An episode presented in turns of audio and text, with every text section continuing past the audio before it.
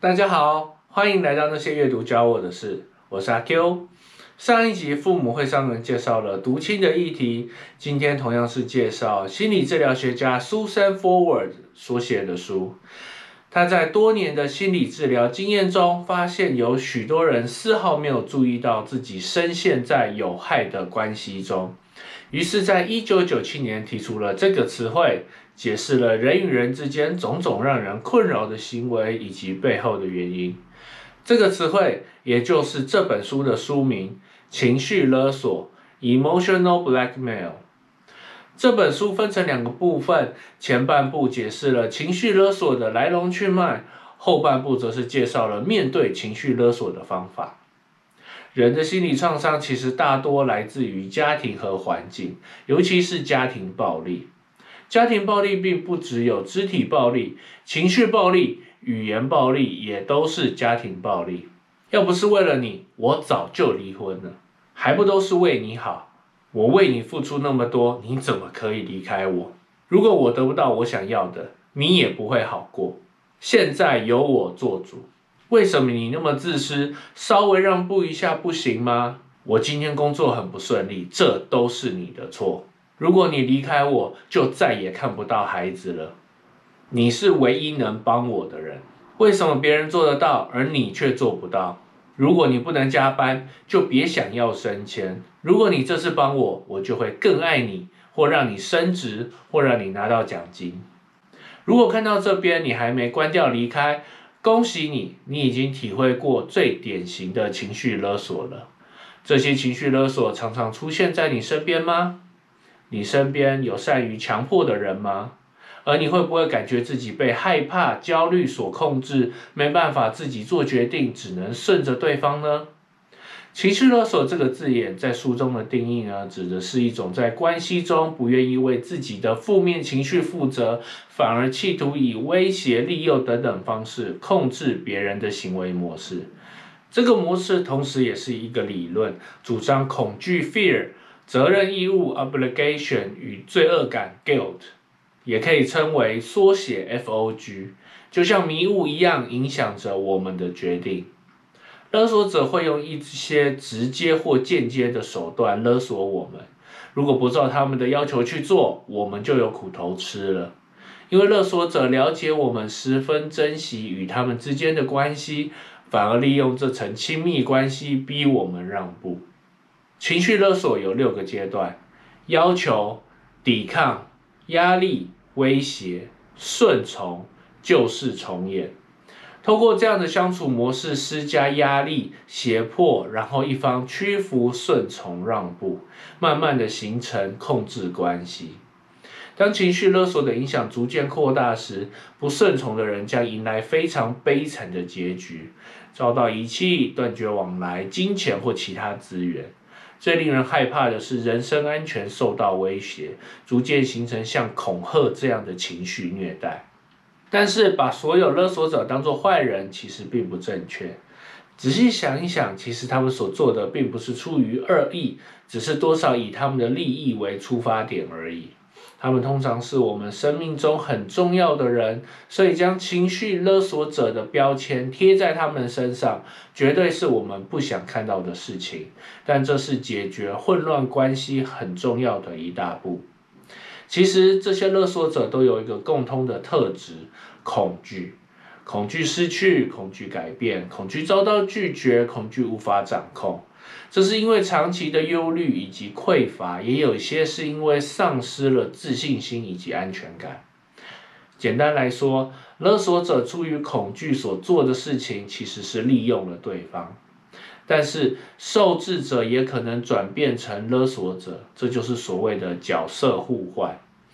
这个状况在任何关系中都有可能发生。比方说，上司总是情绪勒索你，你也许不会直接向他宣泄，却用同样方法对待工作伙伴或孩子。许多情绪勒索在家庭纷争里最常出现，尤其是对成年孩子行使控制权的时候。所谓的爱和尊敬，就是完全的顺从。如果事与愿违的话，就会提出背叛的指控。对勒索者来说，他们衡量的界限就是随他们高兴而改变。他们最常说的话是：“你背叛我，只是想伤害我，或者你一点也不关心我的感受。”其实，在各种关系中，我们扮演着各式各样的角色。父母勒索孩子，孩子长大后勒索伴侣，成为父母后又勒索下一代。在台湾，情绪勒索具有文化上的意义。这样一代又一代的抓交替，使得许多人受困其中，无法自由。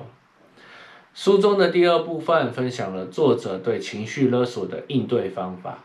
还记得我之前有分享过爱因斯坦说过的话：什么叫疯子？就是重复做同样的事情，还期待会出现不同的结果。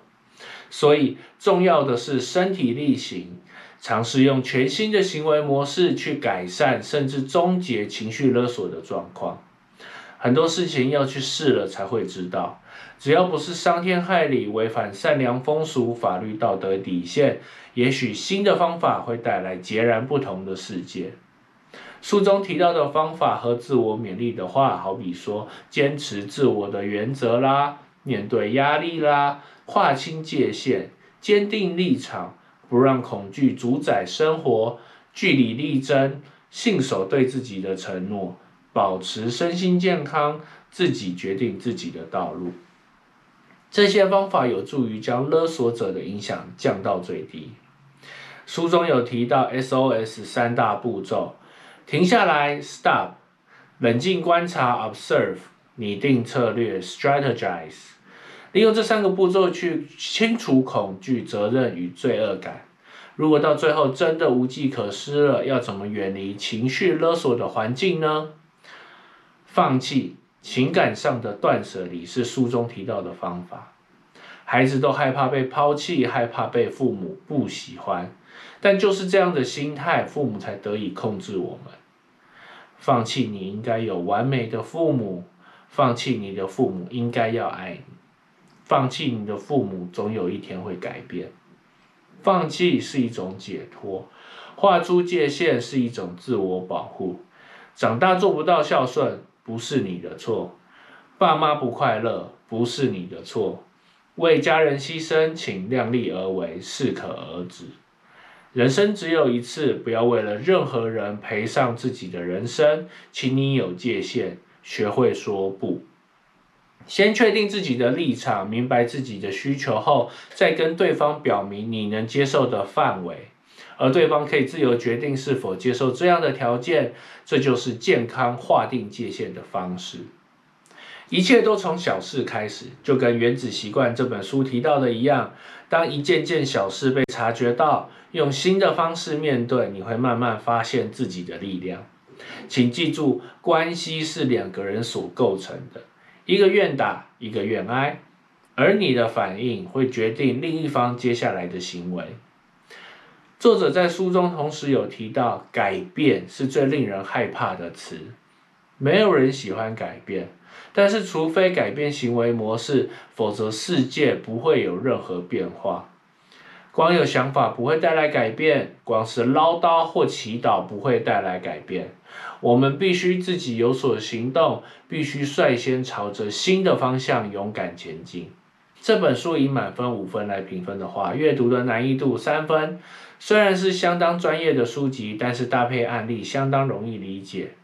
执行的难易度五分。在亲密关系中改变既有的行为模式并不容易。喜好程度五分。这本书让我明白，困在情绪勒索中的双方并不是加害者与受害者，而是合作伙伴。两个人关系的经营，最终还是回到两个人身上。而这关系互动的循环究竟是正向循环还是负向循环，其实取决于自己所扮演的角色。如果还是没办法，请试着放弃，试着画出界限，给自己留点空间。要对自己有信心，并坚持下去，从生命中消除情绪勒索带来的羁绊。我希望《情绪勒索》这本书能够摆脱任何人给你的束缚。我们要学习为自己的情绪负责，同时让别人为他的情绪负责，就像被讨厌的勇气一样，这才是成熟人格的展现。这集到这边也该告一段落。那些阅读教我的事，我们下次见，拜拜。